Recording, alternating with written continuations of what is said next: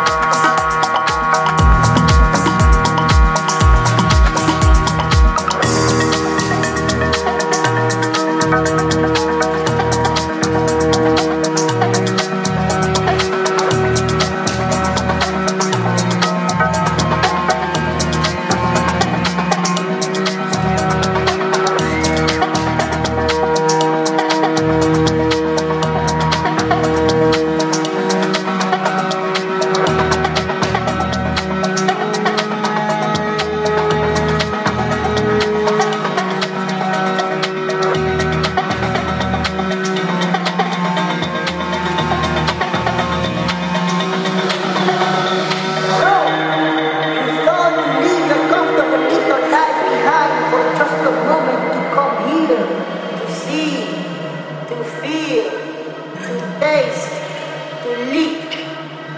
Ah, so brave. And then perhaps you thought to take comfort on Madame Pica's pointy teeth. There will be no comfort. Close the doors. Behold, my children.